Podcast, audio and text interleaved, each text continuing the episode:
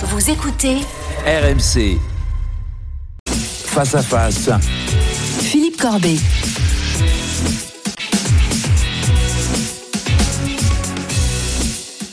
Il est 8h33 sur BFM TV RMC. Bonjour Olivier Véran. Bonjour Philippe Corbet. Porte-parole du gouvernement. On a bien besoin de vos lumières ce matin parce qu'on n'a pas tout compris ce que nous a dit euh, hier Gérald Darmanin concernant le, les grandes lignes du projet de loi immigration qui sera présenté au début de l'année, enfin qui sera examiné au Parlement au début de l'année.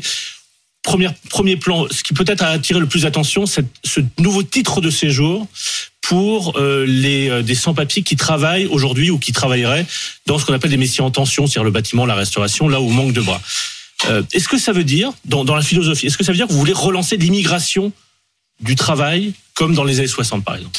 Ça veut dire qu'on vise à améliorer les dispositifs qui sont actuellement en vigueur dans notre pays. Mm. Vous savez, par exemple, vous parlez de des travailleurs qui sont en situation irrégulière dans notre pays.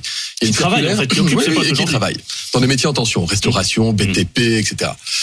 Il y a une circulaire qui s'appelle la circulaire Valls, Mm. du nom de son auteur, qui permet aujourd'hui à un chef d'entreprise qui aurait salarié un- un- une personne en situation de clandestinité depuis plus de huit mois, si la personne est depuis plus de cinq ans dans notre pays, dans ce cas-là, l'employeur peut demander à ce que son salarié reste, cette fois-ci, dans des conditions régulières en France. Et donc, il doit entamer des démarches qui parfois peuvent d'ailleurs coûter à l'employeur jusqu'à 8 à 10 000 euros, ce qui veut dire qu'on compte sur sa bonne volonté pour régulariser une situation qui pourrait justifier de l'être au regard des besoins de la France Juste en de travail. c'est l'employeur qui doit aller voir l'administration en disant en fait j'ai fauté, j'emploie illégalement un sans-papier, j'aimerais qu'il soit bien qu'il reste. Il a des moyens de subsistance, j'aimerais bien qu'il reste. Et là, on lui dit, bah, écoutez, depuis la circulaire Valls, on lui dit, on va engager une régularisation, en tout cas, on va lui donner un titre de séjour régulier pour lui permettre de continuer à travailler. Par contre, vous, l'employeur, on va vous demander de payer au titre de, des politiques d'intégration.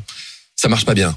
Et donc, ce qui est proposé par euh, les deux ministres, c'est Gérald Darmanin et, et Olivier Dussopt, qui est en charge du travail, et qui sont tous les deux en charge de ce texte à venir, c'est dire on inverse la charge de la preuve. C'est-à-dire que quelqu'un qui est en situation irrégulière dans notre pays, mais qui occupe un travail, c'est-à-dire qu'il peut subvenir à ses propres besoins pour lui et éventuellement sa famille, qu'il est intégré dans le pays, qu'il parle français, qu'il respecte les valeurs républicaines, il peut dans ce cas-là, il pourrait demain engager lui-même la démarche consistant à obtenir un titre de séjour et conserver son Je emploi. vous arrête sur un point dites, éventuellement sa famille, parce que quand on a posé la question à Gérald Darmanin hier soir sur BFM TV, il a dit ça n'ouvrait pas du droit au regroupement familial. Ça n'ouvre pas le droit au regroupement familial, mais il y a des situations où les gens sont en clandestinité avec des proches, parfois des enfants sur le, sur D'accord, le qui territoire sont déjà sur le territoire Voilà, français. Ça n'ouvre pas droit. Mais est-ce que ça légaliserait leurs proches, leurs, leurs épouses par exemple, qui seraient en situation illégale sur le territoire français Est-ce qu'elles seraient automatiquement régularisées si euh, leur époux qui travaille dans une cuisine ou dans le bâtiment était régularisé Aujourd'hui, la circulaire Valls ne prévoit pas une régularisation ça, ça systématique pas. de tout le monde.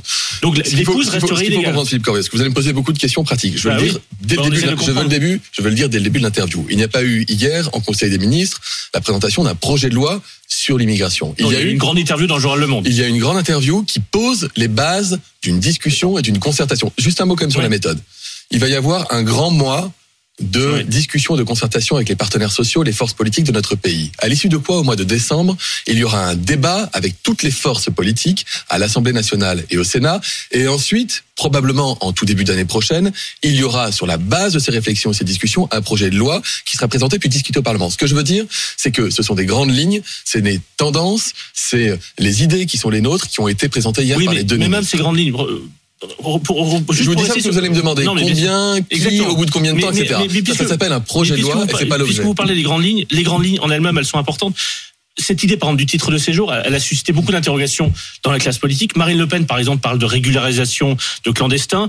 L'expression régularisation massive a été utilisée par euh, les trois candidats à la présidence des Républicains, Bruno Retailleau, Eric Ciotti ou Aurélien Pradier, qui était à ce micro de BFM TV RMC hier matin. On l'écoute. Voici ce qu'il disait. Il s'agit d'une régularisation massive. J'y suis tout à fait défavorable. C'est une folie. Pour une raison simple. C'est qu'aujourd'hui, ce dont nous avons besoin dans notre pays, c'est de reprendre le contrôle sur la politique migratoire. Nous avons une politique migratoire qui est hors de contrôle. Ce n'est pas en régularisant massivement qu'on va reprendre le contrôle. Donc reprenons l'expression régularisation massive. Un, c'est bien une régularisation. De certains sans-papiers qui travaillent, c'est bien une régularisation, une nouvelle procédure de C'est un régularisation. changement de méthode C'est d'attribution. une régularisation. C'est un changement de méthode de- d'attribution d'un visa permettant à des gens de travailler sans demander à l'employeur, mais en proposant à l'employé d'attester le fait C'est qu'il subvient à régularisation. ses besoins. Appelez ça comme vous voulez, je vous dis, il n'y a rien de massif. Alors, ensuite, Est-ce que- c'est massif, justement L'autre Non, point, est-ce que c'est attendez, massif Je vais quand même prendre le temps de répondre. Vous m'avez interrogé sur ce qu'a dit, le- sur ce qu'a dit Marine Le Pen. Ouais. Marine Le Pen, lors de son meeting à Perpignan pendant la campagne présidentielle, qu'a-t-elle dit? Elle a dit que Dernier meeting de la campagne. elle, elle a dit que la France devait accueillir, voire elle a même parlé de nationalité, nationalisation pour les étrangers qui servent le pays. Mm. Là, on parle pas de nationalisation. On parle de permettre à des personnes qui aujourd'hui occupent des postes absolument fondamentaux pour faire tourner notre économie, qui sont en France, qui parlent le français, Mm. qui respectent les règles de la République, de pouvoir, au lieu de le faire en situation d'illégalité, de le faire en situation de légalité, leur permettant d'ailleurs, et, les obligeant d'ailleurs, à payer, par exemple, des impôts et des charges pour l'État. Je voudrais ju- juste vous donner un cas pratique, parce que sinon, on Mm. reste dans quelque chose de théorique. J'ai un bon copain restaurateur à Grenoble. Mm. Il a plusieurs restaurants. Et régulièrement, Il m'appelle. Régulièrement, il m'appelle. Il a des sans-papiers. Et je vais y venir. Régulièrement, il m'appelle en disant j'ai une dizaine de postes de serveurs à pourvoir. Bon, j'arrive pas. J'ai mis des annonces partout, à Pôle emploi, dans les missions locales. J'en recrute, mais pas suffisamment. Des étudiants, mais pas suffisamment. Problème dit à la fin, Peut-être problème de formation en à France la par fin- ailleurs. Mais... à la fin des fins, viennent pour me demander de prendre le boulot des jeunes qui ont été, qui ont été étudiants. Certains sont en situation irrégulière depuis Mm. peu et qui disent moi, ce boulot, je veux le prendre. Il dit j'ai deux options. Ou je mets la clé sous la porte, ou j'accepte de les embaucher. Et il me dit ce qui est un peu gênant, c'est que je suis à la merci d'une descente de police. Ces jeunes-là, j'en suis garant. Ils bossent, ils ont un salaire, ils veulent payer des impôts, ils parlent parfaitement le français et je veux pouvoir les, je pouvais pouvoir les garder. Donc ce restaurateur, moi je veux pouvoir lui dire qu'il n'est plus dans une situation euh, d'illégalité, qu'il y a du contrôle qui est effectué, qu'il y a des règles à respecter, mais qu'il va pas être obligé de mettre la clé sous la porte de ses C'est c'est restos. très intéressant ce que vous dites, puisque donc l'argument c'est d'abord euh, la situation économique, une demande du patronat qui est assez euh, ancienne, mais qui est de plus en plus pressante avec euh, difficulté à occuper un certain nombre de postes. Est-ce que c'est massif? Combien, en gros, combien de, de personnes ça concerne? Vous allez me dire, oui, mais on n'a pas encore fait la liste des métiers en tension, on verra. Mais est-ce que ça se compte en milliers, en dizaines de milliers, en centaines de milliers? Je dis ça parce que, en fait, des postes, en- des, des métiers en tension, il y en a, il y a des centaines de milliers de postes. Vous n'allez Oui, pas mais régulariser l'objectif, Philippe- 400 000 sans papier. Non, l'objectif, Philippe Corbet, numéro un, c'est de mettre en relation les métiers à pourvoir avec les personnes en France qui n'ont pas d'emploi, qui sont au RSA ou au chômage. C'est notre objectif prioritaire. Et la Première ministre a encore présenté un plan pour cela il y a quelques semaines parce que il y a des départements aujourd'hui où vous avez plus de chômeurs de catégorie A, enfin moins de chômeurs de catégorie A qu'il y a d'emplois en CDI à pourvoir. Donc le plein emploi, ça veut dire quoi? Ça veut dire qu'on veut faire en sorte que tous ceux qui n'ont pas aujourd'hui d'emploi en trouvent un. Mais vous l'avez dit, Une votre fois premier qu'on a dit ça, trouve une fois, une trouve fois qu'on a dit Ouais. ça, il y a encore des métiers dans l'agriculture, dans la restauration, dans le BTP, où on a besoin de main d'œuvre, de personnes qui peuvent occuper ces postes. Et le- des 400 000 Et le plusieurs on centaines de millions. pas de en tout cas. 400 000. Je crois que les ministres ont abordé la question de quelques milliers. C'est le cas aujourd'hui, en tout cas avec la, la circulaire Valls. On parle de 7 à, à 8 000 Donc ça sera an. dans ces eaux-là. Quelques milliers Nous de verrons, nous régularisation verrons de en fonction des règles. Il n'y a pas de plan caché de Mais ça sera naturalisation fixé par la loi ou de régularisation massive. ça sera fixé par la loi, on est dans quelque chose de pragmatique, d'humain et d'efficace. Oui, mais justement, est-ce que ce sera fixé par la loi Ça sera seulement, je sais pas, 5 000, 10 000 au jour cette année ou 50 000 Ce- Ce sera fixé par la Ce loi. qui pourrait être fixé dans le droit, Ouais. c'est la liste des métiers dits à tension, de manière à permettre à des employeurs qui, en définitive, n'arrivent pas à recruter, de pouvoir aller chercher, comme on le fait d'ailleurs de tout le temps dans notre pays. hein. En réalité, on change une règle pour la rendre plus efficace, plus pragmatique Mm. et sans doute plus juste. Mais je vais vous donner un, un ou deux autres exemples, parce que je pense que c'est important de fonctionner Ouais. à partir de ça. J'ai été encore contacté parce qu'il se trouve que j'ai été ministre de la Santé il y a pas longtemps et donc on m'appelle souvent pour des questions de dossiers de soignants. Hmm. Une infirmière syrienne qui est arrivée euh, en France il y a un mois, elle a fait une demande d'asile. On sait que quoi qu'il arrive, elle n'aura pas de réponse avant six mois. Donc ça veut dire que Et pendant six mois. l'asile lui sera accordé puisqu'elle est Et il syrienne. lui sera accordé puisqu'elle est syrienne. Mais donc ça veut dire que pendant six mois, on la regarde en disant vous pouvez pas travailler. Donc vous allez vivre de la charité. Alors il y a des associations qui font ça très bien, mais sauf qu'il se trouve qu'il y a plein d'hôpitaux, et notamment l'hôpital dans lequel euh, elle veut travailler, qui a besoin d'elle. Et donc plutôt que de lui dire vous allez attendre pendant six mois, un an avant de pouvoir commencer à travailler, on va lui dire manifestement, manifestement, vous allez être amené à rester chez nous et à pouvoir travailler pour subvenir à vos besoins et en plus occuper un poste pour lequel on a besoin de vous. C'est quand je dis l'efficacité, le pragmatisme et l'humanisme, c'est ça. Juste une précision, parce qu'il y a d'autres critiques qui viennent de différents camps, y compris une partie de représentants syndicaux qui disent mais attention, euh, nous on aimerait qu'il y ait des augmentations de salaire. S'il y avait des augmentations de salaire, peut-être davantage de gens euh, qui sont français ou qui sont en situation régulière en France aimeraient faire ces postes-là. Au fond, est-ce que ça va pas tirer les salaires vers le bas? Ça ne va pas tirer les salaires vers le bas. D'abord, il faut on travaille en parallèle sur l'attractivité des métiers dits à tension. Parce qu'il y a des métiers, on l'avait Mm. vu avec les chauffeurs de bus scolaires par exemple, quand vous avez que quelques heures de travail hebdomadaire et que c'est des horaires morcelés, Mm. c'est compliqué. Donc on fait en sorte de travailler avec les branches professionnelles pour que, en plus de cette activité, ils puissent avoir des activités complémentaires pour vivre correctement de leur métier. Donc ça n'empêche pas du tout de travailler là-dessus. Mais mon copain restaurateur grenoblois, il, a augmenté les salaires. Il a augmentés Il a augmenté les salaires et il propose d'avoir euh, du temps qui n'est pas morcelé avec un travail qui n'est plus haché. Mm. Ça reste compliqué, Philippe Corbet. Dans les endroits où vous êtes déjà quasiment en plein emploi, ce qui est le cas dans mon territoire, ça devient très compliqué parfois de recruter. Mais vous, vous voyez, quand je vous écoute, vous décrivez une situation, des situations différentes et, et qu'on connaît et qu'on entend en permanence dans des reportages sur BFM TV ou RMC ou ailleurs, c'est pas quelques milliers de postes. C'est plus que ça. Ça va, ça va pas régler la, situation de tous les restaurants ou de la plupart des restaurants de France si ça se limite à 5000 ou 7000. Je dis ça parce qu'en fait, on a l'impression que cette idée qui a été lancée hier matin a eu beaucoup d'écho, peut-être plus que vous l'imaginiez, et que au fil de la journée, vous avez d'une certaine manière rabattu un peu votre ambition, que finalement vous êtes dit oula on a peut-être un peu trop d'audace on va on va on va dire attention ça va être que quelques quelques milliers d'étrangers qui seront régularisés mais l'enjeu n'est pas pardon l'enjeu n'est pas l'enjeu de l'audace l'enjeu est de répondre aux demandes des Français en la matière. Et, et, en parallèle de cela, nous sommes aussi capables de dire, parce que c'est important de le dire, que celles et ceux qui n'ont pas vocation à rester dans notre pays ne doivent pas rester dans notre pays mmh. et que nous devons être beaucoup plus efficaces pour mener des campagnes d'expulsion lorsque les gens ne sont pas amenés à rester et que l'efficacité, le pragmatisme et l'humanisme, c'est aussi être capable de dire à quelqu'un qui vient d'un pays où manifestement il n'y a pas de guerre, où sa personne n'est pas en danger de par sa situation personnelle, qu'il est devenu illusoire, excessif et même injuste, de l'autoriser à avoir jusqu'à 12 recours pour bien vérifier qu'en fait il ne pourra pas rester en France et que dans l'intervalle de plusieurs années, il n'aura pas pu prendre de poste, pas pu occuper de travail, pas pu subvenir à ses besoins.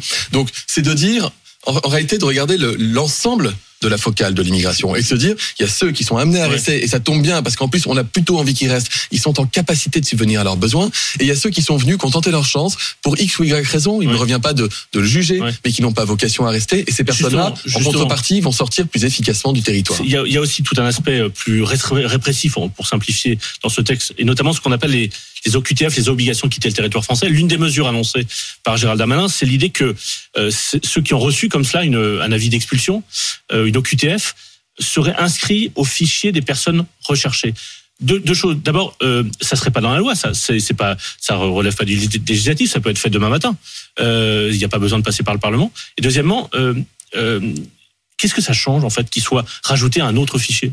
Qu'est-ce que ça change dans les faits? Est-ce que ça va permettre d'expulser ou de reconduire à frontière davantage d'étrangers qui, qui, qui ont reçu cet avis d'expulsion Ça permet de mieux surveiller, mieux contrôler, mieux identifier et donc, oui, à l'arrivée, de mieux expulser les personnes qui n'ont plus vocation à être. De les ajouter dans un autre registre Vous savez, regardez, je vous ai parlé de mon infirmière syrienne ou de mon restaurateur grenoblois. Je peux vous donner un autre exemple. J'ai été interpellé euh, aussi euh, de par des gens très bien de mon, de mon territoire, mais qui ont parlé d'un jeune malien qui n'a pas de travail, mais qui espère en trouver un, mais qui est là depuis 4 ans et c'est compliqué, mais il est loin de sa famille et qui me disent il faudrait faire une démarche auprès du préfet pour lui demander de rester ça simplifiera peut-être. Oui, il a pas de boulot aujourd'hui, mais peut-être que demain il en aura mmh. pas. Euh, peut-être que demain il en trouvera un. Bon, aujourd'hui il vit de la charité, etc. Il a une OQTF Il a reçu une OQTF. Je ne fais pas la démarche auprès du préfet, considérant que la situation n'est pas aujourd'hui de nature à lui permettre de rester durablement en France, d'occuper un emploi Mais et encore moins de faire venir sa famille. Et encore moins de faire venir sa famille. S'il est ajouté à un autre registre, qu'est-ce que ça va changer concrètement? Ce que le ministre de l'Intérieur veut, c'est plus d'efficacité dans notre capacité à faire partir des gens qui n'ont pas vocation. Pourquoi l'ajouter à, un registre? Ça change quelque chose. Je vous l'ai dit, dans l'identification, le contrôle, éventuellement les méthodes de surveillance. Tout cela sera encore une fois soumis à concertation, à discussion. Et de cette concertation naîtront un certain nombre de propositions annexes qui permettront d'attester de euh, du côté efficace de telle ou telle mesure. Alors pour faire simple, on sait que le gouvernement n'a pas de majorité absolue à l'Assemblée nationale. Donc pour que ce texte soit adopté, rentre en application, il faut que vous ayez une majorité. Vous ne l'aurez pas avec des voix de gauche sur ce texte. Donc vous avez besoin des voix des républicains. Euh, est-ce que cette, ce titre de séjour n'est pas de mesure de, de, de ne risque pas de vous empêcher d'avoir une majorité sur ce texte. Est-ce que, pour, pour tout vous dire, est-ce que vous n'allez pas en fait retirer cette mesure quand vous verrez que vous n'aurez pas de majorité si elle reste dans le texte? Bah, Je ne suis pas un historien de la politique, mais je connais encore, enfin je connais quand même un petit peu l'évolution des idées politiques et des programmes politiques depuis les, les 20 dernières années dans notre pays.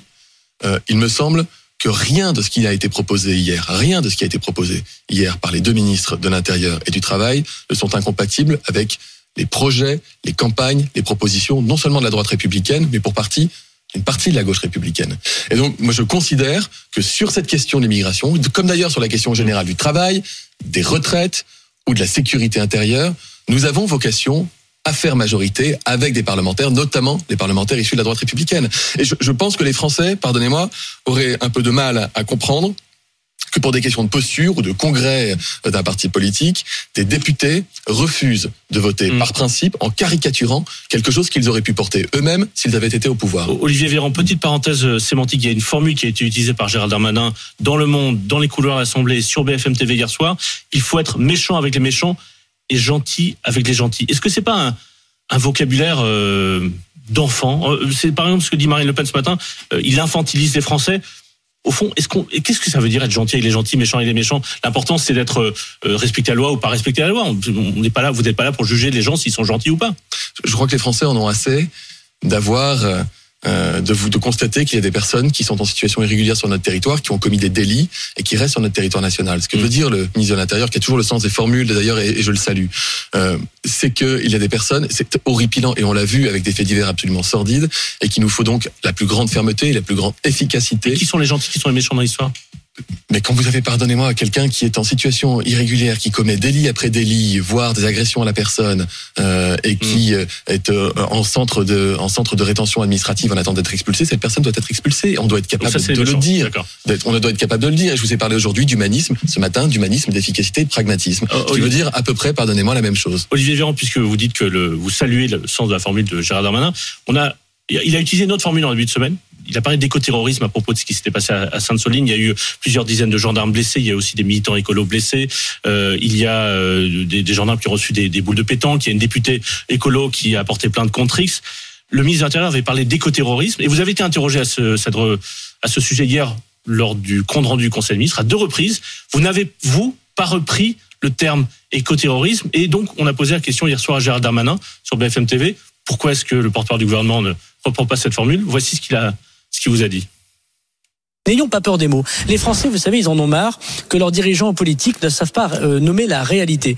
Euh, je- je- J'espère, j'essaye de nommer la réalité des choses. Et il y a eu effectivement un certain nombre d'actes qui s'apparentent à de l'écoterrorisme que nous constatons euh, malheureusement de, de scènes de plus en plus violentes. Olivier Véran, vous avez peur des mots, selon Gérald Darmanin? Mais Philippe Corbet, est-ce que ça me choque? Est-ce que ça me choque?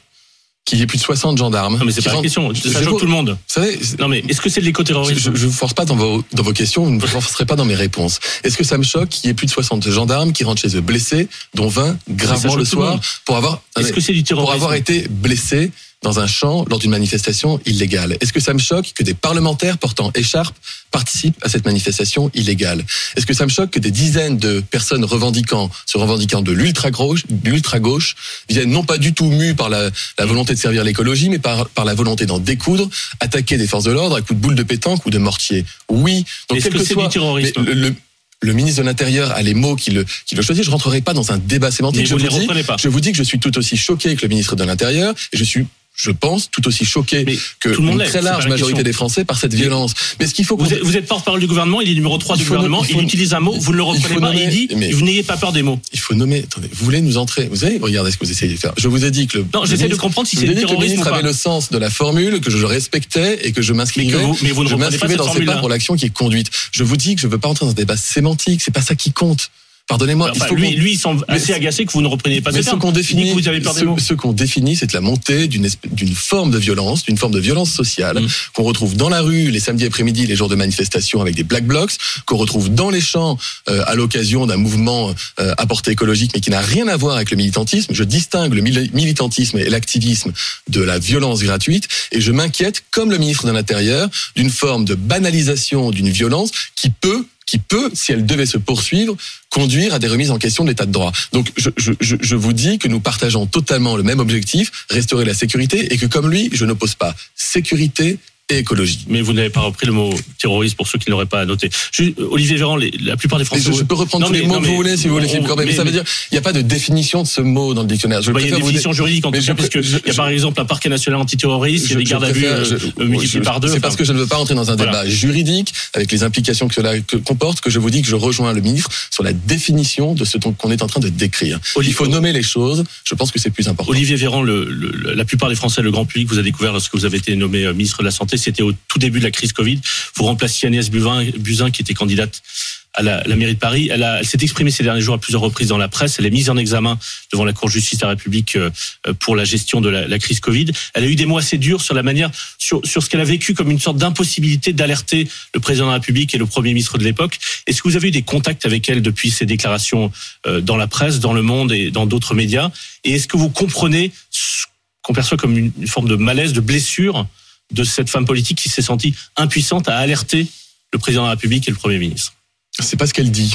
C'est comme ça qu'on Non, elle ne dit pas qu'elle s'est sentie impuissante et je pense qu'elle a fait beaucoup d'interventions médias depuis pour permettre de, de davantage clarifier les choses. Corriger. D'abord, euh, redire ce que je dis depuis le début. Je suis arrivé à la tête d'un ministère de la Santé qui était en cours de préparation et qui avait été mobilisé comme il le fallait par ma prédécesseur Agnès Buzyn, qui est un, grand médecin et qui a été une grande ministre de la Et Santé. qui est Je le dis, de cette Je le, je, je le dis et je conçois parfaitement qu'elle puisse se sentir injustement euh, mise en cause, mais je n'ai pas non plus à juger du fonctionnement de la justice de mon pays. Moi-même, je pourrais euh, en rendre compte à la justice le moment venu et je respecte le Pour l'instant, fonctionnement. elle est la seule mise en examen. je Vous la respecte le fonctionnement, le Vous la soutenez Vous espérez qu'elle ne serait pas Je, je n'ai pas, je n'ai pas interférer, je n'ai pas à intervenir dans une affaire de justice qui est ouverte et Mais vous, vous savez. comprenez cette blessure parce que franchement, Mais je- je quand on la lit dans le Monde, son journal, c'est une blessure d'une femme qui, je redis qui a une mon- impression d'être impuissante. Je redis mon amitié, elle n'a pas dit qu'elle était impuissante, je redis mon amitié pour Agnès Buzyn, et je redis que les, les choses avaient été préparées, et que tous les entretiens que j'avais eu même avant d'être nommé, avant de savoir que je viendrais ministre, attestent qu'elle était sensibilisée,